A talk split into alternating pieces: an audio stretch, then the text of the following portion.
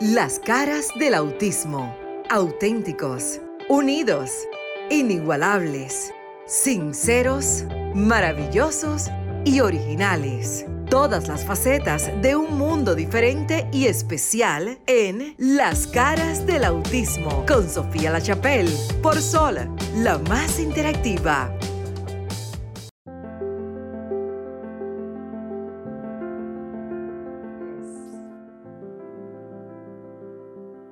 Buenas noches para todas nuestras familias que nos escuchan a través de Sol 106.5, la más interactiva, y a través de la página www.106.5. Yo soy Marixa Botier y estaremos una hora con ustedes junto a todas las familias especiales que cada sábado nos sintonizan y están con nosotras. Sofía La Chapelle puede que se conecte un poquito más tarde. De todo lo contrario, estaremos con dos amigas que estaremos hoy hablando sobre lo que son sus proyectos de vida y de ver que sí se puede, a pesar de que esas barreras están ahí, pero sí se puede. La discapacidad sí existe, pero también existen las oportunidades, también existen esos ángeles que de una manera u otra se nos presentan en la vida y nos dicen, ok, la condición está, pero la oportunidad está aquí. Así que nada, estaremos con ustedes durante, durante toda esta hora. Recordar nuestros números, estamos en el 809-540-1065 para todas aquellas personas que están con nosotras, que quieren saber más sobre lo que es el concepto de la discapacidad, sobre lo que es ser autista, sobre lo que conlleva, no importa la condición que podamos tener, sea cualquiera que nos afecta y que nos toca en la vida. En el caso de nosotros, tanto de Sofía como yo, que nos ha tocado vivir la, con, con la condición de autismo, sí sabemos que se puede y que se puede ver más allá, pero existen otras, otras diferentes formas de vivir la vida. Así que vamos a hablar con mi amiga Miguelina, una joven hermosa y joven, porque ustedes la ven, quizá la ven así, está seria, pero es una muchacha muy joven, muy amable, pero sobre todo, señora, muy optimista. Miguelina, hola, ¿cómo estás? Hola, Marisa, gracias por esas hermosas palabras yo agradecida una vez más de estar aquí compartiendo con ustedes, eh, con el público, para hablar de, sobre discapacidad, ¿verdad? Este ya el próximo sábado eh, estuve, estuve por aquí, compartí un poco de, de mi historia, pues aquí estamos para, para, continuar nueva vez. Para aquellas personas que no pudieron estar en, en sintonía o que tal vez eh, refrescarse un chin, ¿Quién es Miguelina? ¿Cuál es la condición de Miguelina? Pues eh, Miguelina es una mujer con discapacidad física motora que adquirí esta condición a mis 19 años, bueno, casi ya entrando a los 20. Eh, por una, esta condición fue adquirida por una condición de, de bala una persona jugando con su pistola. Yo estaba al frente y se le sacó un tiro y se me pegó. Entró por mi pecho, perforando mi pulmón y la bala se alojó en mi columna vertebral, haciéndome un daño medular a nivel de 7T8. De ahí entonces... Escúchame, Miguelina, escúchame, dice nuestro máster, por favor, que pueda cuadrar un poquito más la cámara, que casi no te ves. Ah, perfecto. ayude ahí. Miren, en lo que Miguelina está puede, excelente. Puede, puede excelente, ahí, ahí, se, ahí, se, ve mejor, sí. Fíjense, fíjense la historia de Miguelina. Miguelina es una joven que hasta la edad de 19 años no conocía el mundo de la discapacidad. Ni siquiera por su mente podía, podría pasar que ella a partir de los 20 y tantos ya iba a empezar a vivir otro mundo diferente iba a entrar en un rama, eh, dentro de lo que es la rama, que llamamos discapacidad, para que podamos entender muchas veces que la discapacidad puede ser adquirida, como fue su caso. Ella no nació con la condición. Mi nieto de 19 años tuvo el privilegio de saltar, brincar, bailar, jugar, como toda una niña de 19 años, una adolescente de 19 años, que lo único que uno tiene a los 19 años es monchar, divertirse entrar al colegio, reír, saltar, brincar y volver a su casa normal, compartir con sus amigos. Sin embargo, por una negligencia de un adulto, por una imprudencia. Ella dice, él estaba jugando, pero fíjate cómo ese juego a ella le cambia la vida, porque a él se le zafa un tiro y a ella se le pega casualmente, pero a ella le cambió la vida totalmente. Entonces ella entra en un mundo diferente, en un mundo del que ya ella tuvo que aprender o desaprender más bien, porque en tu caso tuviste que desaprender. Desaprender. Lo que era lo normal, tú levantarte de tu cama, normal, eh, la persona que, que, creemos en Dios, por lo regular nos levantamos, damos la gracia, nos hincamos, decimos gracias Señor por este nuevo día. Pero ella le cambió la vida, señores. ¿Cómo pasas ese duelo, Miguelina? ¿Cómo entonces tú dices, ok, cuando lo aceptas realmente y dices, bueno, Señor, si me tocó, ok, ¿me toca? Sí, así es, Marisa. Al, al principio, papá, mencionó verdad que la discapacidad llega y uno no sabe en el momento que va a llegar. Yo siempre digo que la discapacidad es democrática. O sea, te llega a pequeño, chiquito, grande, adulto, de color, no color, llega de cualquier manera, llega y de diferentes formas.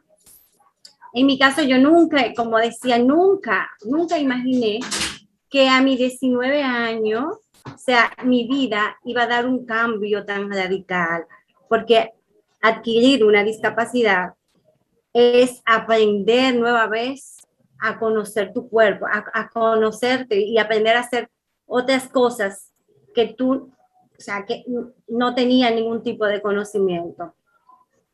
Para mí fue algo que comencé a aceptar ya, para no, ¿verdad?, abundar tanto, porque la historia es muy larga, pero cuando yo comencé, bueno, cuando acepté definitivamente mi discapacidad fue después de cinco años de haber adquirido mi condición de discapacidad.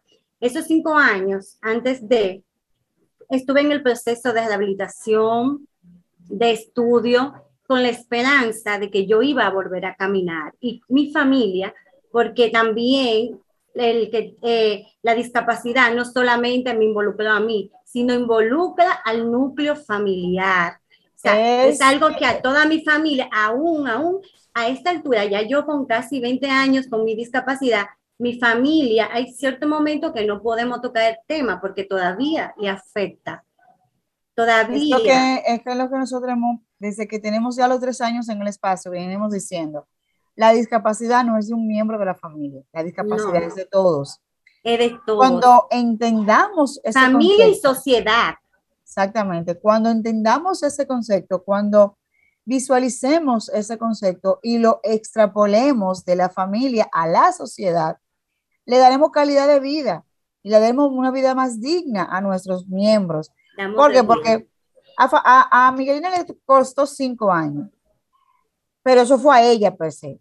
Su familia ya dice, todavía mi familia no podemos tocar el tema, porque es como si lo viviéramos el mismo día, la situación que nos tocó vivir. Pero el duelo pasa, la vida continúa tú tuviste que aprender, desaprender. Estudiaste, te casaste, hiciste una vida. así es. En esos cinco años te mencionaba que antes de yo, eh, eh, de no aceptar la condición de discapacidad, no hacía nada. O sea, para mí fueron cinco años perdidos porque no estudiaba, no hacía nada, solo estaba en casa, mi familia muy pendiente de mí con todo el tema de la autoprotección, la sobreprotección, que no es algo bueno en una persona con discapacidad, y yo diría que ninguna persona. Entonces ya después de cinco años, que ya me voy a Cuba, que vienen unos médicos, me chequean nueva vez, que me van a operar, mi familia tiene esa esperanza que yo me voy a Cuba para que me operen y que iba a volver a caminar. Pero no, este médico viene cubano y me dice de una buena vez por todas, cuando haces nueva vez las evaluaciones de mis estudios, él me dice, no, tú no vas a volver a caminar. Tú tienes un daño irreversible que no es reparable porque la médula espinal no se trasplanta, no se opera. Entonces ahí comenzó realmente mi duelo emocional. Ahí fue que tú te sentiste discapacitada por, decirle el, nombre, el término, que honestamente a mí no me gusta, pero es el término que existe, es el término que hay que llamar. Pero antes de, yo me sentía una persona como que era inútil, que no podía hacer nada porque era muy dependiente de mi familia. Porque eso es lo que yo quiero, el mensaje que yo quiero que tú dejes, Miguelina, es que si bien es cierto que no podemos cambiar la situación, no menos cierto es que aunque sea mm. tarde o temprano debemos aceptarlo y volvernos dependientes de nuestra familia, lo que nos hace es más mal que bien, para decirlo llano. Porque si durante esos cinco años tú hubieses tenido por lo menos un 10% de posibilidad de decir, ok, y si no vuelvo a caminar, déjame ponerme a prepararme. Pero como fue un 100%, voy a volver a caminar, bueno, cuestión de tiempo. Se lo dejo al tiempo y, lo que se deja al tiempo, se queda. Exactamente. Fíjate cómo tú dices, fueron cinco años de mi vida, no perdido, pero por lo menos el aprendizaje que me dejó fue de que el tiempo como quiera pasa y que como quiera yo debía cambiar mi vida cuando ese médico cubano te dice, lamentablemente, tu causa y tu situación es irreversible, tienes que aprender a vivir o aceptar a vivir tu realidad. Ahí, entonces ahí es que tú, tú, Miguelina, la persona que tiene la condición, dice, bueno, ahí es que acepto. Tengo que tirar para adelante. Ahí es que acepto, Marisa. Entonces ahí es que acepto con todo mi, mi dolor, pero eh, digo, bueno, ya, ¿verdad? Ya no hay más de medio, ya no hay más que hacer. Entonces, eh, ya a partir de varios meses después de yo asimilar es la noticia que me dio el doctor, un día me quedo sola en casa, no tengo a mami, no tengo a papi ni a mis hermanos ahí, y se me presentó una necesidad. No está esa sombra que te... Que no, exacto, que por coincidencia salieron de la casa porque nunca me dejaban sola, nunca. Digamos que fue una diosidencia una diosidencia, digamos, así es, definitivamente, porque ahí comenzó a cambiar mi vida.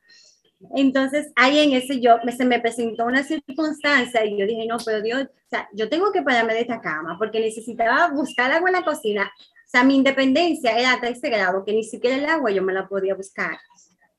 Cuando ese día yo necesitaba el agua, mi silla estaba cerca de mi cama y comencé a intentar yo sola pararme y sentarme en mi silla de ruedas mi silla casi yo nunca me sentaba en la silla de ruedas, siempre estuve en, la cama o en un sillón. Entonces, ese día yo dije, no, yo puedo, lo voy a lograr, lo voy a intentar. Lo logré, me senté. Fíjate, Miguelina, déjame hacerte un paréntesis. Tú dijiste, en mi silla, que era tu diapositivo, que era tu ayuda, tú casi no la usabas. O sea, que todavía sabiendo de que esa era tu realidad, tú decías, ok, esa es, pero está bien. Prefiero estar en mi cama, prefiero estar en otro lugar, no estar en el lugar que correspondía. Eso pasa y pasa con todas las personas que de una manera u otra. Casi todo pasamos. Vivimos exactamente esa. Vimos una condición, porque yo vuelvo a reiterar, la condición no es de mi hijo Lucas, la condición es de todos. Y nosotros sabiendo de que es diferente, siempre tenemos ese, ese brillo de luz que dice, ok, es diferente, pero yo no lo acepto, yo no lo quiero, yo no quiero que sea diferente. Sin embargo, tu silla era, la, era lo que te hacía ser diferente y era lo que tú menos aprendías a usar o aprendiste a usar, lo que debiste manejar 100% hasta que la necesidad, porque fíjate que la necesidad es la que te mueve, te dice, oye, o me muero de ese o me bajo de la cama. Exacto, claro sus objetivos, lo que uno lo, quiere lograr es, es que realmente lo que mueves a uno. Entonces, cuando tú te viste que tú lo lograste, tú dijiste, ok, fue con esfuerzo, fue con sacrificio, me dolió, me imagino que debió haber dolido mucho, pero lo hice. y a partir de ahí dijiste, Miguelina, yo yo puedo. como uno dice. Yo dije, yo puedo. Para mí fue algo maravilloso. Yo dije, yo misma, wow, lo logré, pude hacerlo, pude hacerlo ya yo sabía que yo iba a seguir intentándolo y que yo iba a seguir eh, buscando nuevos, nuevas cosas. Y que la forma te iba, o sea, y que la práctica te iba a llevar a, a, hacerlo más cómodo, más, Pero en ese momento relajado para ti. Exacto. Yo solo sabía en ese momento que yo tenía que seguir intentándolo. O sea, en ese momento ni siquiera tenía definido, no sabía ni qué era una vida independiente, ni siquiera manejar mi silla de ruedas Pero entonces, en ese mismo proceso, conozco a unas personas y me invitan a, a una fundación a, que es eh, una ONG de personas con discapacidad. Antes de eso me habían invitado, pero yo no lo aceptaba, porque yo decía que no, yo no me veía que me iba a quedar con una discapacidad. tú no te veías eh, yo no me veía. Porque tú pensabas que era una condición pasajera, que iba a pasar y que tú, ¿cómo iba a pasar? Tú ibas a volver a hacer lo que nosotros llamamos dentro del mundo de los normales. Así iba a decir, bueno, yo, yo vuelvo, o sea, esto pasará, esto no, yo no tengo por qué involucrarme o no, eh, o, no mezclarme con ellos porque no, no lo necesito. Yo sentía que si me mezclaba con ellos era porque yo estaba aceptando que yo me iba a quedar así. Así me. Y era lo que tú por tu mente no manejabas, nunca te pasó y dijiste no. nunca Pero lo último. Exacto. Ok, entonces vamos a recordarle a nuestros radioescuchas que estamos hablando con Miguelina. Miguelina tiene la condición físico-motora adquirida. Miguelina, volvemos y reiteramos, Miguelina fue una joven que hasta los 18 años vivía como nosotros llamamos normal, brincaba, saltaba, bailaba. La vida le dio un giro de 360 grados y le dijo, ok, Miguelina, ahora te toca eh, romper con lo que es lo normal y llegar a lo que es el mundo de la discapacidad. Como todos, en principio no lo aceptó. La familia tampoco lo aceptó. Su entorno tampoco lo aceptó. Sin embargo, brevemente, una necesidad de ella necesitar, señores, el líquido más apreciado por nosotros, el agua, ella sentir sed, quedarse sola en su casa. Fíjate que ahorita yo le decía a ella, vamos a verlo como una disidencia. Ese día Dios le dijo a ella, oye, ¿tú te paras o te paras? Porque tú tienes dos opciones. o te morías de sed, o tú te ibas a parar y ver quién es Miguelina hoy. Vamos a hablar Miguelina de Miguelina la guerrera. Miguelina que está en un grupo y decir guerrera en todo el sentido de la palabra. Porque una persona que juega, vamos a hablar de, ahora del béisbol, que, perdón, del deporte que tú juegas, que no debe ser nada sencillo. ¿Cómo aprendiste a manejar la silla? ¿Cómo aprendiste a, tomarle cariño a la silla? Bien, Marisa, bien. Ya amo a mi silla, sin ella no soy nada. ni, ni, o sea, sin ella no soy independiente. Bien, entonces, te, eh, mencionaba ahorita. Que tu silla es parte de mi vida, es, mi herramienta esencial, principal, sin ella no, no puedo hacer nada, o sea, esos son mis pies, son mis pies, o sea, imagínate como tus pies, o sea, tú no puedes hacer nada sin tu pies, este, estos son mis pies. Bien, entonces ahorita te mencionaba que cuando entré eh, a esa asociación, era de básquet, de baloncesto, se llama Delexir, entonces ahí comencé a aprender y comencé a ver personas con discapacidad, y asociarme con ella y a ver las cosas maravillosas que ellos hacían. Y, y era de chico, o sea, la mujer solamente llegué yo y después yo, eh, con toda mi experiencia, fui incluyendo a otras chicas. Pero en ese momento yo decía, wow, pero si yo puedo lograrlo, yo puedo lograrlo. Entonces ahí comencé a prepararme, me fui a México, hice un curso de vida independiente, que fue algo bien, bien difícil para mí tomar esa decisión, primera vez que iba a salir, sin mi familia, mi familia no me quería dejar ir. Entonces, una pregunta que yo te hago ahí mismo, tú dices, ok, me fui a México, pero te fuiste a México usando tu silla de ruedas. Usando mi silla. Lo que quiere decir que no hay barrera para que tú puedas, o cualquiera persona que tenga la condición físico-motora pueda decir, yo puedo salir del país. Claro. Yo puedo vivir fuera. ¿Sí se puede, Miguelina? Sí se puede, porque yo lo he logrado y muchas eh, personas con discapacidad pues, física motora y también con cualquier otra condición han logrado cosas grandiosas en su vida, porque el hecho de tener una condición de discapacidad, hoy mi experiencia me lo dice, no es una limitación para que tú dejes de lograr tus sueños ni de lograr tus objetivos, tus objetivos. Siempre y cuando uno tenga actitud y uno quiera lograr eso, se puede aunque la sociedad también es algo difícil también, porque me, me, todavía me toca vivirlo, pero ya mi parte emocional está debilitada. Fíjate que si, eh, eh, la, si no tenemos, si no tenemos barrera, no existe una discapacidad. Cuando la sociedad quitas esas barreras que son las que te limitan, porque al final, al final, lo que me, lo que me impide hacer cosas a mí, no es mi condición, es la sociedad. La sociedad que no me permite estudiar, que me rechaza, que cuando voy a cualquier lugar yo no encuentro una rampa o una persona eh, eh, con autismo no encuentra las herramientas que necesita para desarrollarse o una persona con discapacidad visual o... O sea, el llamado es entonces, Miguelina, a que las personas hagamos esa toma de conciencia y que seamos parte de la solución, no del problema. No del problema. Cuando la sociedad acepta y rompe barreras, entonces no hay, no hay condiciones, no hay limitaciones para que una persona con discapacidad continúe y se desarrolle y logre su sueño como cualquier otra persona. Sueño de estudiar, de un trabajo digno, de hacer una familia. Eh, cuando la sociedad no quitas esas barreras, pues entonces nosotros no sentimos que vivimos con una condición de discapacidad. Porque lo feo es cuando te discriminan, cuando no te dejan ser.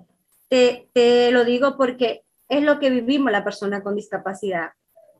Todavía hoy en día, hace 19 años, hace ya 20 años atrás que mi condición de discapacidad, ¿verdad? Yo tengo mi condición de discapacidad.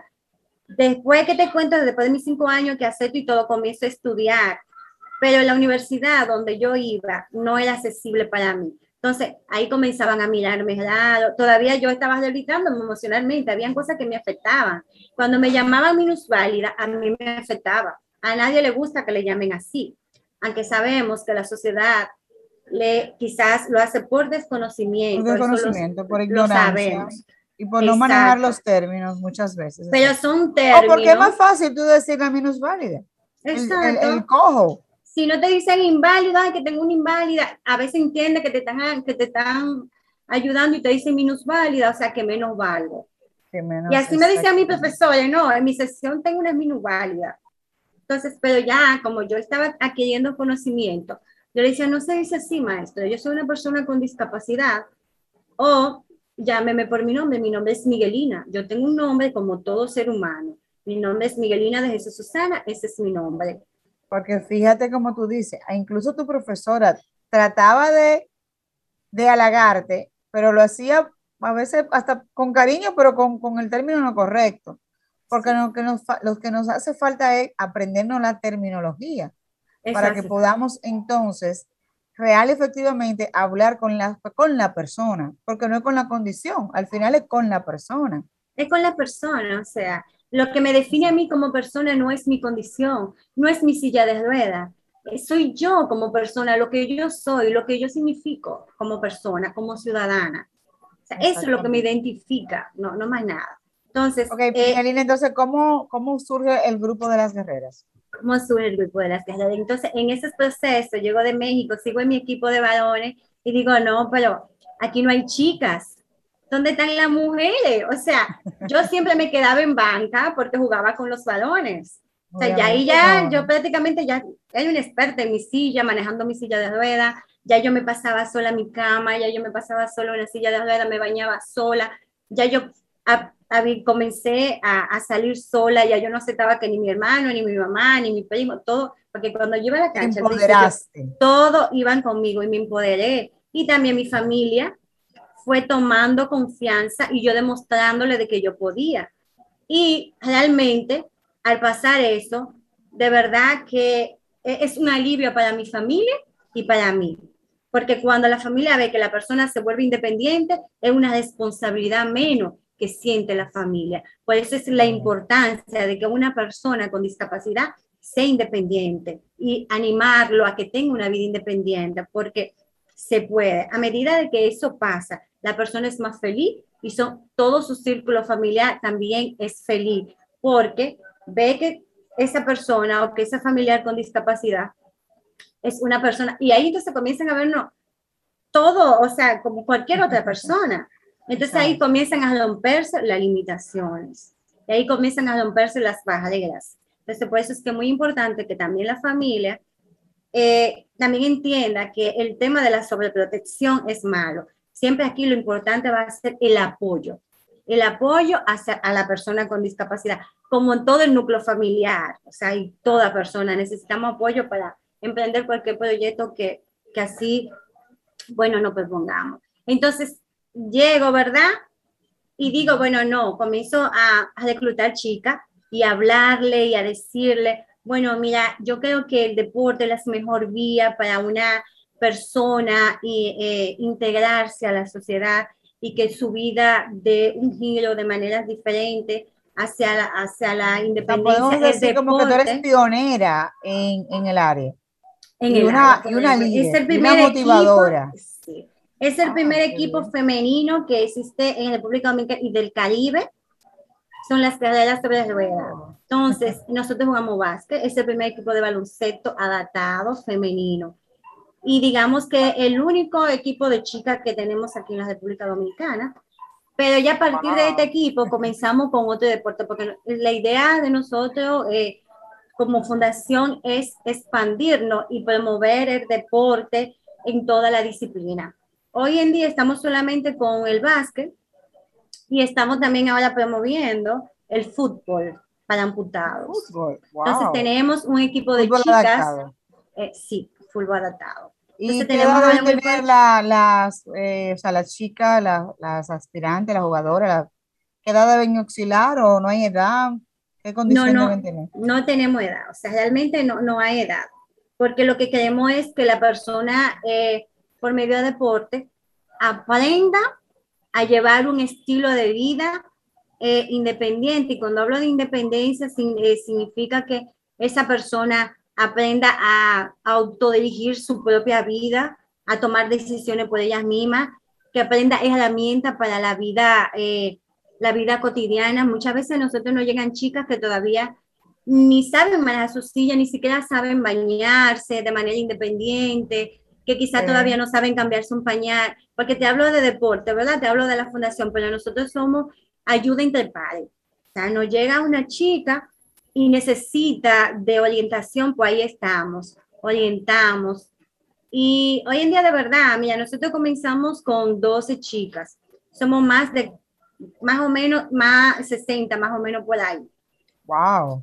Entonces, un gran grupo. Hoy sí, y ya muchas de ellas, muchas llegaron que todavía no estaban estudiando, que todavía no sabían manejar su silla de ruedas, que no sabían ni siquiera pasarse de, de sus, hacer una transferencia, cuando hablo de transferencia, precisamente eso, pasarse de una Para silla la persona, a otra. exactamente, debe pasarte de una silla a otra o pasarte de tu cama, de un lugar a otro. Exacto.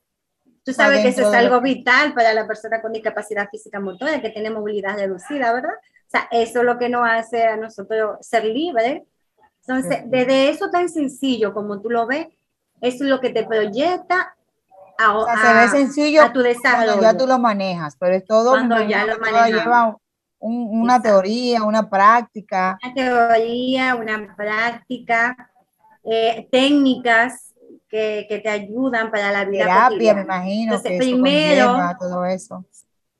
Claro, orientaciones, orientaciones sobre todo. Entonces, cuando una persona ya comienza a manejar esas herramientas que son de la vida cotidiana, eso te va a llevar a tu desarrollo, que es querer estudiar y por ahí viene querer tener un trabajo digno, que te quiere capacitar y, y todo lo demás. Comienzan metas, comienzan proyectos. Todo lo que te lleva a y el ser estilo, de, el estilo de vida, exacto. El estilo de vida entonces de esa persona comienza a cambiar automáticamente. Y cuando una, Excelente. yo digo que cualquiera en la sociedad cuando comienza a, a trabajar, a estudiar, es una carga menos para la familia y para la sociedad y se desarrolla la sociedad completa. Y para uno mismo, como, como Y para uno mismo como persona. Entonces, te eh, invito a que te quede aquí con nosotras. Vamos a darle paso para, eh, para ahora hacer como una sinergia con Frindy Martínez, quien tiene una fundación en Santiago y viene a hablarnos también sobre lo que ellos han trabajado en Santiago, eh, sobre lo que es su proyecto. Frindy, ¿estás con nosotras? Buenas noches. Hola. A ver. Miguelina, en lo que Frindy termina de conectarse, dime de entonces, ¿qué hacen ustedes? ¿Dónde practican? ¿Cómo juegan? ¿Cómo, cómo se hace eso? nosotros practicamos en el Centro Olímpico todos los sábados. Antes lo estábamos haciendo dos veces a la semana, jueves y sábado. Entonces después vino todo el asunto de la pandemia.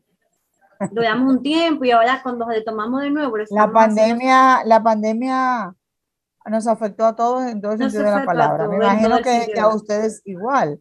Sí, en el sentido de que ustedes practican cuántas veces a la semana.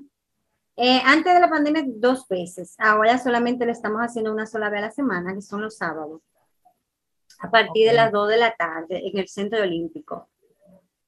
Ok, entonces tú, eh, para las personas que les gustaría integrarse a la fundación, ¿cómo se hace? O sea, ¿De qué manera ustedes captan o, ustedes pueden, yo te llamo, cómo se hace esa, esa, esa entrada? Nos pueden contactar, nos pueden contactar por las redes. Eh, tenemos una página, se llama Las Quejaderas, Las Quejaderas, Las Quejaderas sobre Ruedas, y en Instagram, Fun Ruedas. Ahí nos pueden, Las pueden contactar. sobre Ruedas. Suena, suena fácil, Miguelina, pero me imagino, ¿cómo ustedes pueden pasarse de una cancha a otra, una pelota a otra, porque eh, es un trote. Te voy a invitar con nosotros el día para que vea de manera así física, personal y no y no. ¿Y, por qué Te voy a invitar a que te sientes en una silla de ruedas y te voy a poner a jugar mi equipo. Un gran reto. Es un reto. es un gran reto. ¿Por qué no, el básquetbol dentro de la disciplina de, de, deporte? ¿Por qué el básquetbol? Eh, Fíjate, cuando yo entro, ¿verdad? Eh, que comienzo a integrarme fue por medio de este deporte, el básquet. Y ahí de, comencé a desarrollar todo mi amor por el básquet. Y te mencionaba que, o sea, al yo comenzar a aprender esta disciplina, entonces me surgió, y ahí entonces surgió el equipo de chicas. O sea, por eso esta disciplina adelante, pero también te mencionaba que nosotros, nuestro objetivo es que existan más disciplinas, o sea, toda la disciplina. Lo que pasa es que queremos un futuro y nuestro sueño es ese, que porque no solamente existe el, el baloncesto una, Una pregunta, Miguelina, eh, ¿la silla de rueda debe ser, es diferente a la de jugar básquetbol, a la silla de rueda normal? O sea, ¿cómo es ese proceso? Claro que sí, la silla para jugar básquet es diferente a las sillas que usamos, la silla convencional, o sea, digo la silla convencional, la silla de uso diario, ¿verdad? Entonces, la silla de jugar básquet que no tenemos, estamos en ese proceso de, de solicitando por donde quiera y todo el que llegue, que puedas cooperar y que nos puedas ayudar. Porque ahí tú tienes el micrófono para decirle a, a todas, Yo le te las personas que nos ayudan, que nos escuchan, que ustedes son el único equipo por el momento de, de básquetbol femenino, pioneras físico-motoras, pero que necesitan soporte, necesitamos silla de rueda.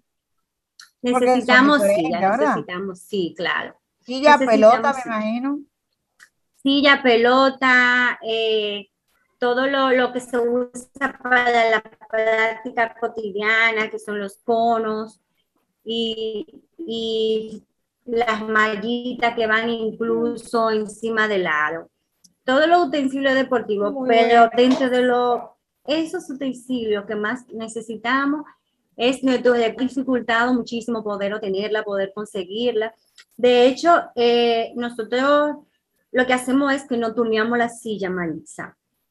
La silla, la que somos usuaria, la que somos usuaria permanente. O sea, que cada persona me imagino que necesita su silla. Sí, porque las sillas son personalizadas, son personalizado. Claro, la silla es como, bueno, es tu sal, un pantalón, una blusa, y eso son cosas personalizadas, es tuyo, que va a tu cuerpo, eh, va dirigido a ti. O sea, mi sal no va a ser sal de la otra, exacto, va a ser adaptado a, mí. Eh, ese llamado, Miguelina. Tenemos con nosotros a Frendy Martínez desde Santiago. Frendy, buenas noches. Hola, Frendy.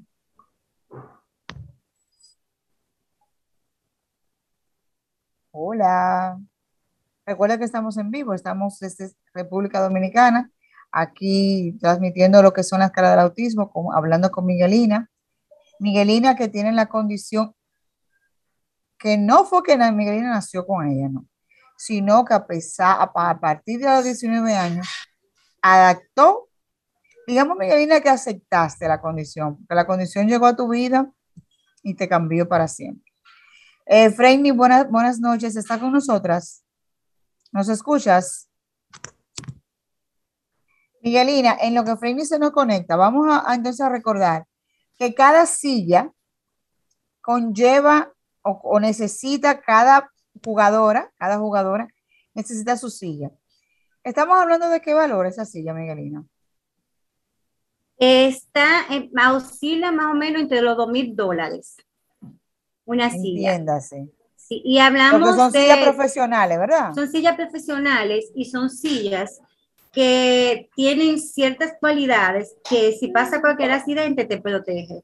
Por ejemplo, son sillas que son de halo más, más eh, elevado, más ancho, tiene alrededor de las partes de los pies, dígase rodilla, tobillo, una protección que cuando chocan las demás sillas no permite que te lesione. Entonces, eh, la parte de atrás tiene una gomita que se llama antihueco. Estas gomitas te protege de que se vaya hacia atrás y, pueda haber un accidente que te pueda causar, no sé, hasta otra condición o un daño mayor. De hecho, nosotros, esa silla, por ejemplo, si nosotros eh, en algún momento que también es nuestro proyecto, y salir del país a representar nuestro país. Dignamente, dile. Claro que sí, ese, no es, ese es nuestro sueño. De hecho, nosotros queríamos ir a México ahora. Mm, me parece que era un torneo que, que, tenían, que tenían allá. No pudimos ir, porque también es requisito que si nosotros vamos a representar en país en algún evento internacional, tengamos esa silla Incluso es, obligatorio por la IWF que nosotros para poder jugar debemos de tener esta silla, si no, no dejarían participar en ningún evento. Entonces, el llamado está ahí, Miguelina. Vamos a volverlo a, a, repetir las necesidades que tenemos, de que tenemos, porque todos, todos somos parte de lo que es ese proyecto de Miguelina, de esa apoyar a las guerreras. Ya está con nosotros Frendy Martínez. Hola, Frendy. ¿Cómo están? Bellas, preciosas, encantada de escuchar este programa tan hermoso. Hola. Me ha encantado escucharlas, bellas. Frini, háblanos de ti, háblanos, cuéntanos de tu proyecto. Miren, estamos en Santiago, trabajando mucho. La ciudad corazón. La ciudad corazón, trabajando mucho, mucho con el tema de responsabilidad social a través de Fundación Tú Eres el País. Fundación Tú Eres el País es una ONG que trabaja cuatro ejes de labor en el área de lo que es educación, cultura, medio ambiente y salud. Actualmente nos encontramos desarrollando el proyecto Jornada Cultural, Educación y Seguridad Vial Santiago. Ojalá poder extender el proyecto a nivel nacional. Es un proyecto que promueve civismo responsable de todos nosotros como ciudadanos dominicanos a través de construir eh, buen uso de lo que son las señales viales en nuestra ciudad. Nosotros nos estacionamos donde nos place, viene una luz roja y no sabemos lo que es una luz roja, o sí sabemos, pero no le, no le damos el uso adecuado, de repente vemos una señalización peatonal y no utilizamos esas eh, vías como corresponde. Y eh, a manera de lo que es seguridad ciudadana, todos estamos llamados a hacer un uso eh, adecuado, favorable y sostenible de todo esto. Tú me hablabas ahorita fuera de cámara de ese proyecto del semáforo en Santiago. Cuéntale a las personas qué es lo que ustedes se han inventado, digamos, que a mí me encantaría que lo pasáramos aquí a República, a Santo Domingo. Te cuento que este proyecto no fue un invento nuestro realmente, fue un proyecto que se inició hace ya muchos años, por, por allá por el año 90 y pico, que ya uno no puede hablar mucho los años, porque ¿verdad? Eso es un tema que no, lo calcula. no podemos hablarlo mucho. Eh, en Colombia, hace muchos años y en otros eh, países de Latinoamérica, donde a través del arte, específicamente lo que es estrategia de arte de pantomima, eh, ubicando la manera de influenciar a la población, de concientizar a la población eh, para promover un uso adecuado de, las señales viales. Por ejemplo, nosotros de repente vemos un letrero o jornadas eh, de mejoramiento vial eh, en, este tema y lo leemos y ya. Y simplemente eh, te dice el letrero, usa tu cinturón, eh, respeta la luz roja, no uses el celular, eh, evita accidentes y bueno, lo cual es muy favorable porque tú lo lees. Ahora, ¿qué tanto nosotros como ciudadanos le damos el uso adecuado a esto y lo accionamos realmente? Entonces, Viendo muchas estrategias, nos encontramos con esta estrategia que, como mencionaba al principio, se usó hace muchísimos años y dijimos, bueno, vamos a adaptarla a nuestra realidad cultural, vamos a ver qué ajustes le hacemos y bueno, empezamos ya eh, hace ya un tiempito la estrategia aquí en la ciudad en una zona vial específica y te cuento, Maritza, que gracias a Dios ha sido un impacto tan bonito y sostenible en el tiempo porque todavía es el momento que intersecciones que hemos impactado, influenciado con esta estrategia del arte. El arte es un evento dinamizador del aprendizaje por excelencia eh, y es para toda la población, o sea, inclusiva, es una estrategia inclusiva porque nosotros, por ejemplo... esa parte me gustó cuando hablaste de inclusiva. Claro que sí. ¿Qué parte, eh, ¿qué parte somos ciudadanos? ¿Qué parte de ese proyecto eh, tiene, tiene de inclusivo? sí, nosotros Actualmente queremos seguir promoviendo en la ciudad la colocación de ese dispositivo que actualmente estamos en Santiago de los Caballeros, como te mencionaba al principio, específicamente en la calle San Luis con del Sol, o sea, calle del Sol con San Luis. Y hace ya, creo que alrededor de dos años, el, o sea, lo que es la alcaldía instaló un dispositivo donde, por ejemplo, personas invidentes pueden tocar el dispositivo y bueno, eso emite un, sonido específico que le da a la persona el chance de entender o de escuchar cuándo puede cruzar de manera segura la vía. Todavía nosotros tenemos que educarnos mucho en todo este tema. Todavía nos falta un largo camino por recorrer, pero pienso que hemos logrado mucho. De repente, si en la zona donde estamos trabajando hay eh, personas con una eh, condición especial, eh, llámese, por ejemplo, que, no puede, que, o sea, ¿verdad? Personas invidentes y demás, bueno, pues pueden, sí, ya utilizar ese, ese dispositivo y ya de manera auditiva pueden escuchar y pueden saber cómo cruzar. O sea, personas así con discapacidad, o sea, el, visual. es para la persona con la discapacidad no visual, visual ajá. Eh, y, o, ciega. Sí. Ellos tocan el... Ajá. Es como un sensor. Sí, es, es un, un dispositivo, es como, llamaremos sensor, sí, ese, eh, sí, o sea, tiene, es un dispositivo que están llamados a a pulsar, entonces ahí ya eh, pueden... y le indica que si el semáforo está rojo o verde, o sea, ¿cuál es la señalización que le da? Bueno, se supone que cuando el dispositivo suena, tiene un sonido, eh, o sea, que lo pueden escuchar, entonces ahí le da la señal de que puede cruzar. O ah, sea, ya, exactamente, de que puede cruzar. Entonces nosotros, por ejemplo, o sea, el, equipo de pantomima que está ahí, por supuesto, hace el gesto de guiar, de guiar, eh, eh, vamos a decir, a través ah, porque hay un equipo de pantomima en, en, en, esa intersección específicamente. Exactamente. Y justo en esa oh. intersección es que está el dispositivo con, eh, o sea, para, para, para ese uso específico. ¿Y ese equipo está el día entero o tiene horas específicas? O sea, ¿cómo, cómo se maneja esa Es un día a la semana solamente. Ojalá estar en todas las intersecciones. O sea, tú no te imaginas lo que nosotros laboramos, trabajamos. Nosotros somos abejas laboriosa de papá Dios, como digo yo. Y ojalá estar como en todas las esquinas, en todos los sitios, para seguir promoviéndolo, porque es tan hermoso lo que se está logrando. Y de repente, como te digo, o sea, eh, vemos de todo, porque se ve de todo en la calle. Tú te encuentras con, con, con muchas eh, eh, circunstancias, con muchas personas y es inclusivo, o sea, porque es que la educación es para todos y todos somos, todos somos uno y, y, uno somos todos, o sea, todos somos parte de uno. No, claro, somos el universo completamente, eh, independientemente. ok, ¿y cómo las personas pueden aprender más sobre tu proyecto? ¿Cómo la pueden lograr, ver y ver y traerlo aquí a la ciudad?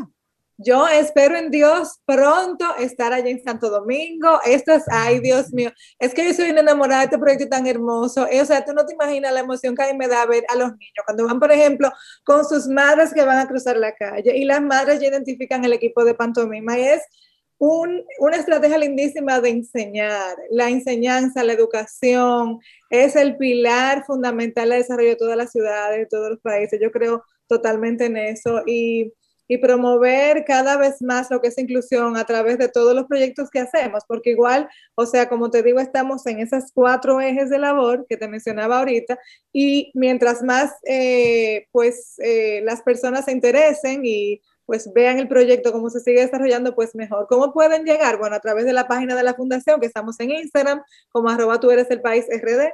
Ahí puedes ver ya de manera más puntual todo lo que desarrollamos. ¿Cómo se llama la fundación? Tú eres el país, o sea, que somos todos. Todos, correctamente, porque a veces tú dices, no, que eso no me toca a mí, que eso no me corresponde a mí, que eso lo toca al alcaldía, que eso lo toca al gobierno, o que yo nada más critico y no hago, pero de repente si tú accionas de manera favorable, porque es increíble como a veces cuesta entender que una acción que tú hagas, ya sea favorable o no, repercute en el ambiente. Entonces, si tú estás en una intersección y tú sabes que tú debes cruzar por un área específica, pero de repente tú dices, pero déjame cruzar aquí un momento rapidito, porque no importa, ¿no?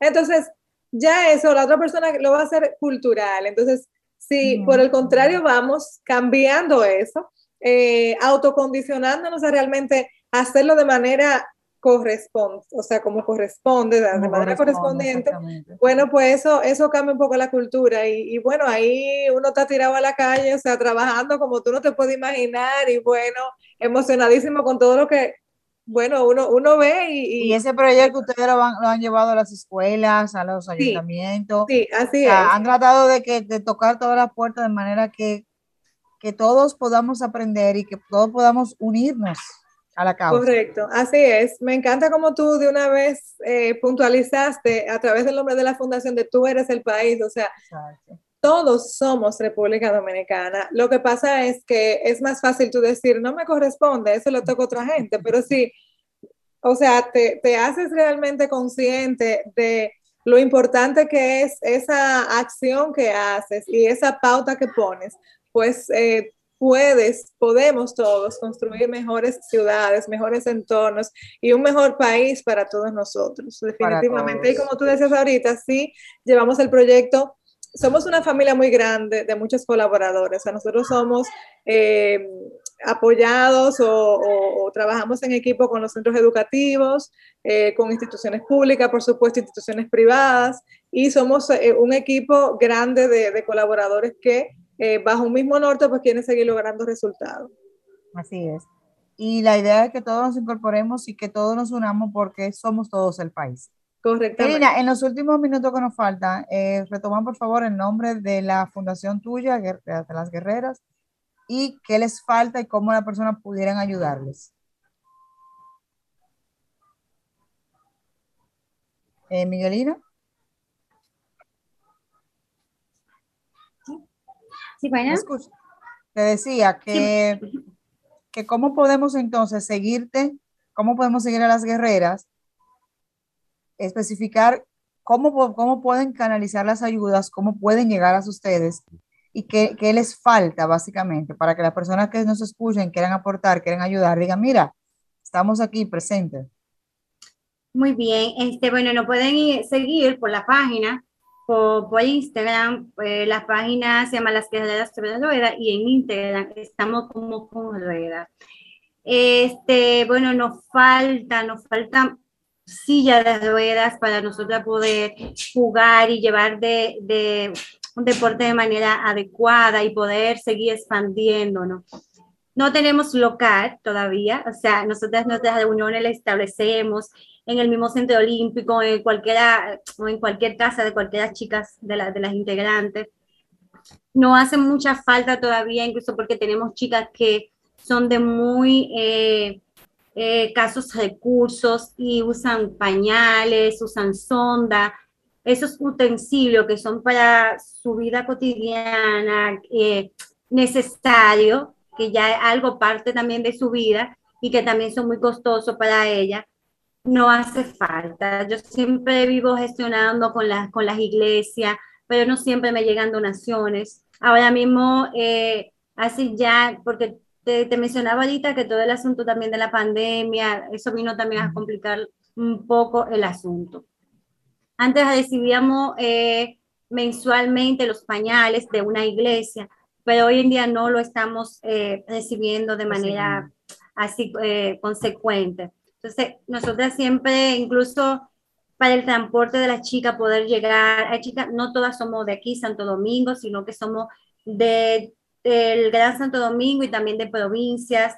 Las chicas que son de provincia eh, se nos dificulta un poco. A ver, al mes pueden venir una o dos veces por el tema de que del transporte, porque a veces se complica, entiendo. Exacto. Entonces lo que hacemos Hay un es, teléfono nosotros no tenemos Karina- presupuesto. ¿Ustedes tienen teléfono que la puedan Claro que sí, claro que sí, donde se puedan contactar es el 829-864-8498. Entonces, Repítelo el eh, pasito, 829. 829-864-8498. Ok, pues Ahí pueden contactarnos y a través de la página también igual nos pueden escribir. Ahí está el llamado. Eh, Freini, entonces, en el caso tuyo, ¿cómo podemos eh, entrar en ese proyecto? Claro, Decir, claro, igualmente. Es mi país y yo formo parte porque... Amén, Claro que sí, eres bienvenida, son bienvenidas, todos son bienvenidos. De hecho, es así. Nosotros seguimos promoviendo el eh, civismo responsable y comprometido. Estamos en Instagram como arroba tú eres el país RD. Y bueno, eh, ya en nuestros teléfonos 809-753-2410. Y bienvenidas y bueno, a seguir trabajando y laborando en todo lo que nos corresponde. Tenemos nuestro chat del voluntariado también, eh, que bueno, a través de ya el, el mismo teléfono que di, pues ahí las personas interesadas, que gracias a Dios eh, se siguen interesando en pertenecer al, al voluntariado, al chat. No importa de dónde seamos, porque como Claro todo que es no, RD, claro que no. de la Siempre y capital. cuando seamos de RD, todos somos República y si la Dominicana. persona está en el exterior, igual. Bueno, pues también. Cosa que sea dominicano. Claro, sí, sí, porque se, aunque esté en el exterior, su corazón permanece en República Dominicana y siempre tiene familiares aquí, o sea que tenemos que seguir promoviendo desarrollo sostenible en esos cuatro ejes principales que te mencioné. Hay muchos temas más y hay otros ejes también eh, que están en proyecto seguir desarrollando, pero por lo pronto son esos cuatro eh, que te mencionaba de educación, cultura, medio ambiente y salud, siempre de la mano, porque cada vez eh, tenemos más conciencia de que el Estado solo no puede y cada vez es Exacto. más importante formar estas organizaciones que impulsen desarrollo sostenible en todas estas áreas que estamos trabajando. De hecho, igual ya eh, tengo pues el contacto de, de Miguelina porque así uno también pues a un esfuerzo si ve cómo es. Eh, podemos seguir colaborando, incluyendo y, y desarrollando y empoderando a la población en todos estos temas que nos conciernen a todos culturalmente y educativamente. Agradecerle a ustedes, a ambas, tanto a Miguelina como tú, a, ti, a ustedes por, ay, a Dios mío, por el honor de, de, de- de, o sea, de participar en un programa tan escuchado, imagínate, de verdad, gracias del alma y del corazón. ¿No? A, nosotras por tomar ustedes en cuenta de nuestro espacio y darlo a conocer a esas fundaciones que trabajan en pos de la familia, porque al final tú dices RD, pero tú ayudando a la República estás ayudando a la sociedad y la sociedad a la Claro. familia. Amén. O sea, es. Así es. Eh, Miguelina, gracias a ti por motivar Sí. a esas mujeres a pararse de la cama y decirle, ok, la cama es buena para dormir, pero hay que pararse ya para emprender. Muy bien. Porque dormir es. es bueno, ¿verdad? Pero hay que También pararse. es bueno, pero los sueños y los proyectos no nos van a llegar a la cama, así que tenemos que No, no, hay que parar. levantarnos, ser optimistas y seguir y siempre eh, marcarnos y decirnos que una condición de discapacidad no es una limitación para lograr nuestros sueños y lograr nuestros objetivos. Nada es fácil en la vida y eso quizás no solamente en una persona con discapacidad, sino para la sociedad completa. Eh, hay que levantarse, hay que eh, ser positivo y hay que luchar por lo que por lo que uno quiere, sobre todo por el desarrollo de nuestra propia vida. Así que tener una condición de discapacidad no es una limitación, no, es que la persona que me escuchan que tienen alguna, eh, que viven con alguna condición de discapacidad, decirle que no se limiten, que sí se puede, que sí se puede salir adelante, que sí se puede lograr sueños y que ser optimista y ser decidido y tomar la decisión de seguir adelante es solamente una responsabilidad suya y solamente suya. Si no lo hace esa si no lo hacemos nosotros mismos, nadie lo va a hacer por nosotros. hacer, Así es. Frindy, ya para siempre. terminar, Pues gracias Miguelina. Motivar a todos nosotros como ciudadanos a seguir dando de nosotros lo mejor, las mejores acciones en favor siempre del, desarrollo sostenible de nuestras ciudades y de nuestro país. Promover seguridad ciudadana a través del uso adecuado de las señales viales, cuando estemos en una intersección, respetarla, cuando vayamos a cruzar una calle, ubicar las señalizaciones adecuadas para hacerlo. Todos somos responsables del desarrollo sostenible de nuestra ciudad y de nuestro país con nuestro accionar y con nuestra eh, conducta cívica favorable ciudadana eh, individual y colectiva, porque uno somos todos y, todos somos uno. Eso es así. es. Señores, gracias del alma, gracias a todos. por también. Muchísimas gracias por el espacio. Será hasta el próximo sábado, Dios mediante, una entrega más de este su programa, Las caras del autismo. Bye bye encantada. Mantente conectado a nuestro programa en las redes sociales. Búscanos y síguenos en Facebook, Instagram y YouTube como Sofía La Chapelle TV. Las caras del autismo por Sol, la más interactiva.